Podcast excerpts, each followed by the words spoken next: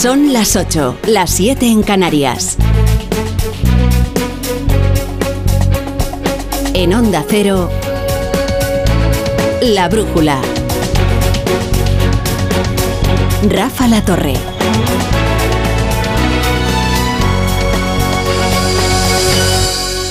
Bastó con que se dijera han detenido a Coldo. Nada más. Y eso ya es un síntoma. En Ferrat ya sabían perfectamente, sin que fuera necesario añadir nada más, ni siquiera su apellido, a quién se refería la noticia. Y no será porque no hay coldos en España, ¿eh? y no será porque no hay asistentes y asesores en la órbita del Partido Socialista. Pero Coldo, Coldo, Coldo es el asesor más conocido, el asesor más célebre, la mano derecha de José Luis Ábalos, de quien circulaban todo tipo de historias. Por eso tampoco fue una sorpresa la detención, aunque sí ha supuesto una gran conmoción. Ha sido detenido Coldo en una operación de la Guardia Civil contra una trama organizada que presuntamente cobraba comisiones ilegales por la adjudicación de contratos relacionados con la compra de mascarillas durante lo peor de la pandemia. Fue detenido Coldo y están siendo investigadas más de una veintena de personas.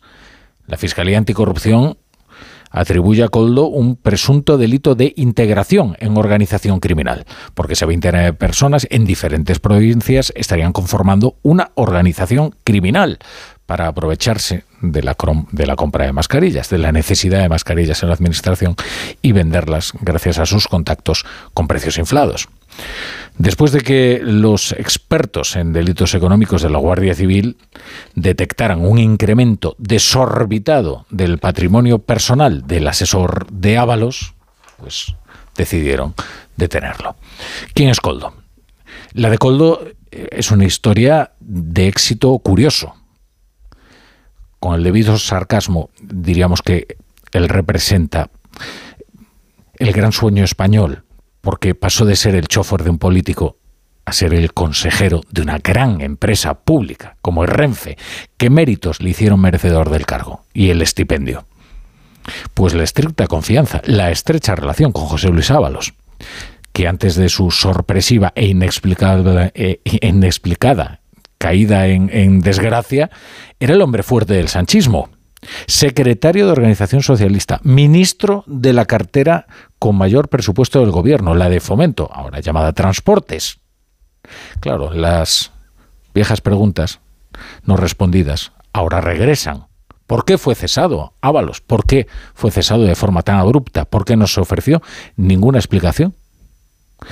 Lo de la confianza como único motivo para que Coldo fuera consejero de Renfe, lo explicó el propio Ábalos. No había otro motivo. ¿eh? Mm, Ábalos, eh, Coldo no tenía ningún conocimiento acerca de la cosa ferroviaria, ni tampoco acerca de la gestión de una gran empresa pública, de ninguna empresa. Él empezó siendo el portero de un prostíbulo llamado Rosalex en, en Pamplona. Hoy haciendo memoria, he recordado una entrevista aquí, en Onda Cero, de José Luis Ábalos con Carlos Alsina. Es de 2021. Recién cesado Ábalos, todavía conmocionado por el cese. Alsina le pregunta por la sorprendente primera decisión que ha tomado la ministra que lo venía a sustituir, Raquel Sánchez. Es que fue cesar Ábalos e inmediatamente cesó Coldo. Esa fue la primera decisión, ¿eh? De Raquel Sánchez. Y esto explicaba el ya exministro José Luis Ábalos. Efectivamente, esto era una consecuencia de estar de, asesor. ¿eh? Y ese es el puesto importante, no el, el, de consejero de una filial de Renfe, como se vendió. Es que no sabe nada de ferrocarriles. Hombre, pues claro. Decir, porque no está para saber de ferrocarriles, para eso hay muchos otros. Está un poco en función del puesto que tiene de asesor, que es un puesto de confianza en el ministerio.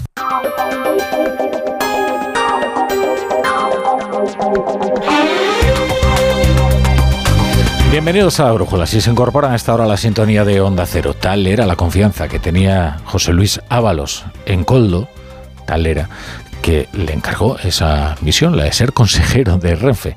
Eh, también, también alguna otra misión delicada, ¿eh? como acompañarle de madrugada a recibir a Delcy Rodríguez en secreto en una pista de barajas, la vicepresidenta de Venezuela, que tenía prohibida la entrada en el espacio Schengen. Hoy se han rescatado algunos elogios al bueno de Coldo, como un arrobado texto que Pedro Sánchez Pérez Castejón colgó en su Facebook cuando pretendía la Secretaría General del PSOE en 2014. Es un texto prodigo en elogios grandilocuentes, de hecho, tiene un estilo algo amanerado, precisamente por la grandilocuencia de sus adjetivos. Decía, Pamplona nos descubrió a uno de los gigantes de la militancia en estas tierras navarras. Socialismo de raíz, así es Coldo. Un, un inagotable aiscolari contra las injusticias. Un ejemplo para la militancia socialista. Es que eh, fue Pedro Sánchez eh, a, ver una exhibición de que cortan troncos. la exhibición se produjo en, Pamplona y allí quedó muy impresionado por este hombre corpulento, fuerte y también eh, militante aguerrido. Coldo García. Eh, hoy regresa una pregunta que jamás ha tenido respuesta. ¿Cuáles son los motivos reales por los que Ábalos cayó en desgracia de forma tan abrupta? ¿Porque lo cesó Pedro Sánchez de forma fulminante, tanto de su cargo en el PSOE como de su cartera de ministro? La relación de Coldo con Ábalos era tan estrecha que como les cuento, fue él quien acompañó al ministro de Transportes en la reunión secreta que tuvo con la vicepresidenta de Venezuela, Delcy Rodríguez, de madrugada en la pista del aeropuerto de Barajas. Les voy a escribir una escena hoy en el Congreso de los Diputados. Hoy en el Congreso de los Diputados los periodistas estaban muy interesados esperando a José Luis Ábalos, pero no eran los únicos que miraban con mucha atención al, al exministro. Hoy en el Congreso los que estaban más atentos eran los diputados socialistas, a los largos paseos que se daba con el teléfono móvil en la oreja. Es que sobre Coldo se había hablado mucho, y se había hablado mucho entre los, entre los diputados socialistas. Luego Ábalos, después de varias conversaciones, de varios paseos, atendía a los periodistas en los pasillos. No tengo ni idea, o sea, es que me he enterado ahora, Me he quedado estupefacto con esto. Pero lo que es, no tengo más información que lo que he leído, y lo que he leído es que encima dice que es secreto. Ojalá me pueda informar y espero tener información, ¿no? Porque duelen estas cosas, claro. Todo se hizo bien a través de los mecanismos legales, algo que siempre me preocupe. En cuanto a, Pedro Sánchez, eh, hoy le han preguntado en Rabat por la operación y por Coldo García. Él dice, él no dice que no conociera, ¿eh? a Coldo García. ¿eh? Él, lo que dice es que no sabía de sus manejos. Y para justificarlo, eh, ha querido relacionarlo con el caso del hermano de Ayuso en, digamos, una versión extrema del Itumas, ¿no? Maledicencias, ¿no? Me, llama la atención que sean tan celosos cuando quiero recordar que el señor Feijó pues, se aupó a la presidencia del Partido Popular eh, después de una denuncia del anterior líder del Partido Popular sobre un caso de corrupción de la presidenta de la Comunidad de Madrid, de su hermano en concreto, que no ha sido sin duda alguna ni investigado ni tampoco recriminado por parte de la actual dirección del Partido Popular. No, no, vaya si se investigó por diferentes instancias, alguna de ellas europea, y se archivó el caso. Es que lo que podría haber respondido Pedro Sánchez es que este caso, que es verdad, está en fase de investigación, que los informes de la Guardia Civil no son la verdad judicial y que esos indicios que señala la Guardia Civil ya se sustanciarán en una sentencia y que mientras tanto habrá que mantener la prudencia. Podía haber dicho esto, pero decidió señalar un caso que precisamente fue investigado por diferentes instancias y que fue archivado. Es que la diferencia es que uno que, se dedicaba a esto antes de la pandemia, el hermano de, Díaz Ayuso, nunca fue detenido y, su caso fue pronto archivado porque no había ningún indicio de que mediara trato, de favor, ni de que se inflaran precios, ni de nada anormal en la operación. En este caso, sin embargo, y ya digo que estos son los indicios de la Guardia Civil. No siempre los informes de la Guardia Civil terminan sustanciados en una sentencia condenatoria. Primero, esos indicios tienen que constituir una prueba y luego ya tiene que activarse todo el proceso. Entre ellos una vista oral, etcétera. España es un país con garantías, a pesar de que se trate ahora de instalar la desigualdad judicial y de que algunos no respondan ante los jueces. Bien, no, hay unas garantías. En este caso, se aprecia la actividad de una organización criminal que operaba en varias provincias Y la Guardia Civil tiene indicios de que este coldo se benefició de sus contactos en la administración para sacarse unas comisiones muy jugosas con la venta de mascarillas para los ministerios de transportes para el que trabajaba, interior y las comunidades autónomas de Canarias y Baleares, que entonces estaban eh, dirigidas, presididas por un socialista. O una socialista, por cierto, hoy presidenta del Congreso. Y los investigadores estiman que el precio total de estas operaciones asciende a 53 millones de euros.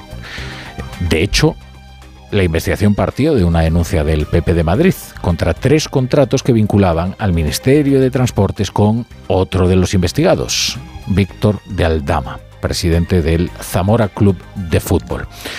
Sánchez declaraba esto en, en Rabat, a donde ha viajado por primera vez en la legislatura y lo ha hecho de una forma un tanto sorpresiva. Lo anunciaba ayer la Moncloa a unas horas de partir hacia Rabat y sin precisar ni el motivo ni la agenda de la visita. Hoy al fin supimos que, al contrario que el anterior viaje, que fue zanjado con un desplante por parte del monarca, esta vez sí se vería con el rey Mohamed VI y así ocurrió. Se vio con Mohamed VI, esa reunión se producía a media tarde y luego comparecía ante la prensa, como han escuchado ante los medios para explicar el resultado de su viaje a Marruecos. El que comparecía era Pedro Sánchez. El rey Mohamed VI no tiene por costumbre dar explicaciones a los medios. Eh, Sánchez cada vez menos, pero, pero sigue dándolas de vez en cuando. Eh, Pedro Sánchez confirma en Rabat que no hay fecha para la apertura de aduanas de Ceuta y Melilla y bueno, sin embargo, todo han sido buenas palabras para la cooperación entre Marruecos y España en materias tan sensibles como la inmigración y también el narco el resultado de las políticas de inmigración eh, que tenemos entre España y Marruecos. Yo creo que son excelentes, tanto en la lucha contra la migración irregular como en el impulso a la migración regular. Tengo que decir que la cooperación que tenemos con el Reino de Marruecos es extraordinariamente positiva. No tenemos en, en, absoluto ningún reproche que hacer, como tampoco tenemos ningún reproche que hacer en el ámbito de la lucha contra el narcotráfico.